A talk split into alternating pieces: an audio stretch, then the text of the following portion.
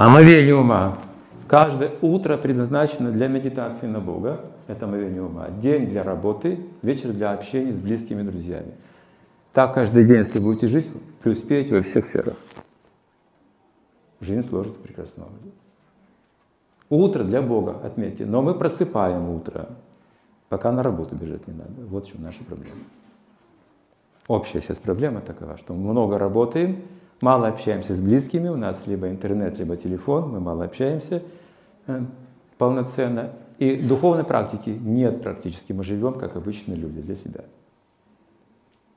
Поэтому ничего в жизни не изменится, не улучшится.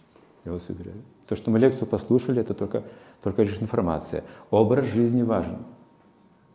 Утро не спите, пожалуйста. 4 утра, в 5 утра просыпаетесь. Начинайте духовную практику, а потом на работу идите. Ум нужно омывать.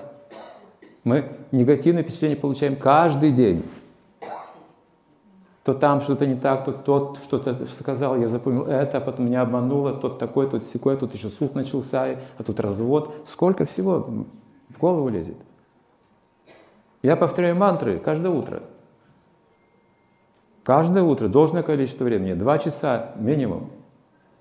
Духовная практика, минимум два часа у меня. По утрам. Потом я могу что-то уже делать позитивное, конечно же. Иначе что я позитивно скажу, в уме негатив. Я что, притворяться буду? Я должен иметь этот позитив. Мантра, ман – это ум, тра – это освобождение ума. То есть все это нужно стереть негативное. И вы увидите, что хотя эти вещи вы знаете, помните негативные, они трансформируются, вы начинаете понимать, почему это, от чего и для чего. Они уже не негативные, вы начинаете получать знания от этих вещей, которые были для вас не очень хороши, казалось бы. А ведь научили, оказывается. Оказывается, понятно, почему это все. Теперь что нужно делать? Хорошо. Если Бог есть, если все под Его контролем, и Талинка не шелохнется, значит, все правильно в жизни. Значит, все, что со мной происходит, правильно, просто я не знаю почему. Я не знаю почему. Вот мне нужно узнать почему, и я успокоюсь. Если собаку вы воспитываете, щенка, он сначала не воспитанный, он гадит вот на ковре, на середине выходит прямо, и вот куча. Я читал книгу, я воспитывал собаку когда-то в детстве. Там говорится, вы, допустим, приходите со школы, я пришел со школы, а он там нагадил когда-то несколько часов назад, час-два назад. Я вижу, это все беру его за шиворот и толкаю туда. Он уже забыл.